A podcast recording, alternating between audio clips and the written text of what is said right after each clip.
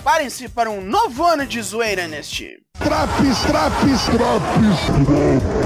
Eu sou o Douglas Vingo do Corners Wrestling Podcast. Eu ouço agora sobre a NXT de 3 de janeiro com quase 10 minutinhos. E vamos que vamos que isso aqui tá nos fogo! Ui! Here we go.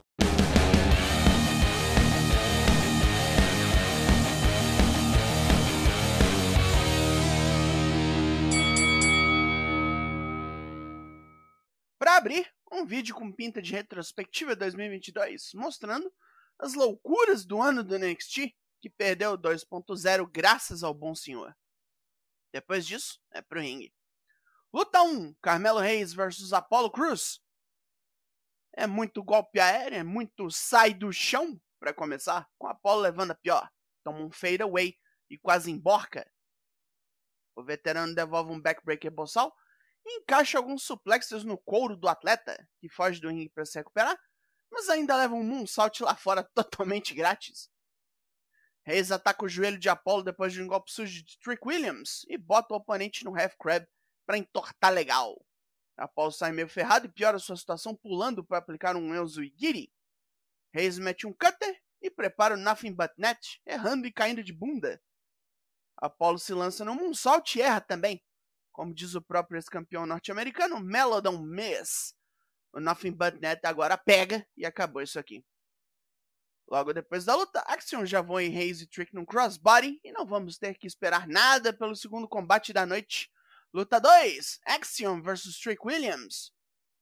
Trick faz o que pode para manter o mascarado aterrado com uma chave de braço e golpes diretos. Axiom caga para isso aí com golpes aéreos e com Trick atordoado por um soco na cara, o Golden Ratio finaliza isso aqui rapidão. Essa vitória não sai barato para Axiom, que toma porrada de Trick e Reis até Apollo vir salvá-lo. Nos bastidores, o New Day é acostado pelos druidas marmotas, Rip Fowler e Jagger Reed, que querem um desafio aos títulos de tag. Os campeões não estão afim de dar chance para figurante do massacre da Serra Elétrica. Joe Gacy chega e desafia Kofi Kingston. Mais tarde, vai mostrar o que sabe para o veterano. Mais cedo, Andrew Chase pegou Drew Gulak dando aula para alguns de seus alunos da universidade e ficou boladão com o catedrático. Gulak responde que só queria ver se Charlie Dempsey estava certo quando falou que a Chase U só tinha fracão. Ui, vai dar porrada, óbvio. Como semana passada vimos de Jack sequestrar Stax, agora vemos o que rolou depois. O cara algemou o capanga numa cadeira e interrogou, com Stax dizendo que só fez o que Tony D'Angelo mandou. Jack respeita a lealdade, mas já tá por aqui com a máfia local. Os dois vão lutar no ringue, Jack vai aniquilá-lo e depois partir para cima do chefe dele. Ele dá um porradão em Stax e deixa a chave da algema pro cara sair sozinho. Vamos ver no que que dá isso aí, né? Luta 3, Stax vs Dijak. Stax tá com um roxo gigante nas costelas e Jack bate mais lá, jogando o cara pra tudo que é lado. Com capanga nas últimas, é um chutão na cara e um Feast Your Eyes. Com squash, caso vocês não tenham notado. De Jack bate mais depois da luta, até Tony vir e mandar para essa zona, desafiando o Justiceiro pro New Year's Evil. Oro Menza é entrevistado sobre o futuro por Mackenzie Mitchell e rola uma interrupção de Javier Bernal, que quer fazer propaganda do seu disco de Natal. Menza ameaça o Panacão e diz que ele não vai cantar mais depois do palco vai tomar daqui a pouco. É hora da Toxic Attraction no ringue, dispostas a deixar 2022 para trás elas vão reconstruir o um império tóxico tijolo por tijolo. Vão começar o Roxanne Perez. Indy Hartwell interrompe, falando que já deu para as Jabucreia, a divisão precisa de sangue novo. Cora Jade discorda, pois Indy não é nova e só perde. Nikita Lyons vem e diz que a Anã Judas merece apenas uns bons chutes na cara. Zoe Stark xinga a ex-parceira, que segundo ela só faz botar foto semi-nua no Instagram. Wendy Chu xinga todas as presentes e Fia Hale declara que é hora de. Briga, de, mulher! A divisão feminina praticamente inteira está se porrando aqui, com Alba Fire e Ayla Dawn chegando depois. Roxanne Perez então aparece dizendo que semana que vem vai rolar uma Battle Royale de 20 participantes, valendo um title shot contra a campeã no Vengeance Day.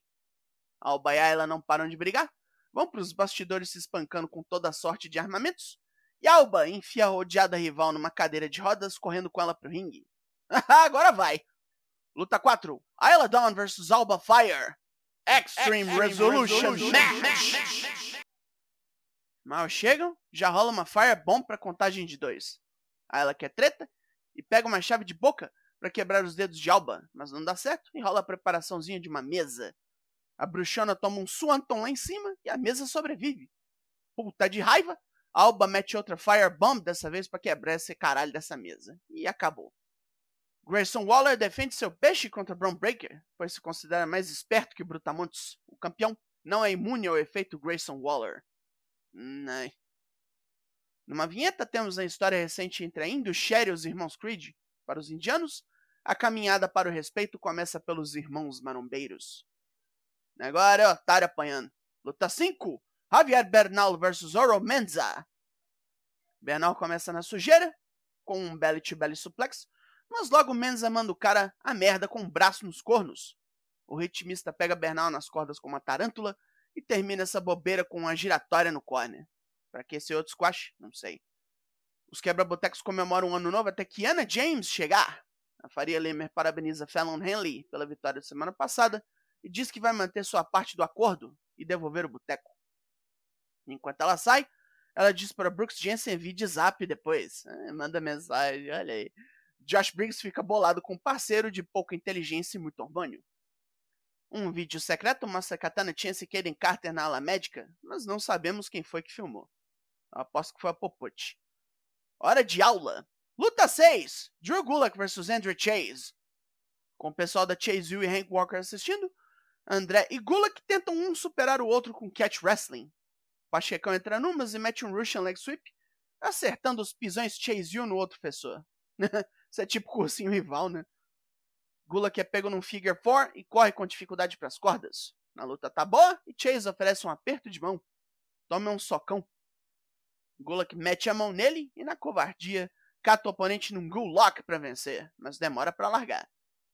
Wesley comemora seu último ano e analisa seus atuais desafiantes, de Jack e Tony D'Angelo, que parecem mais interessados em se bater do que perseguir o título norte-americano. Mas Lee gosta disso, e se pá, vem até comentar a luta dele semana que vem. E agora, mais uma luta que ninguém pediu, mas vamos aí que é a última.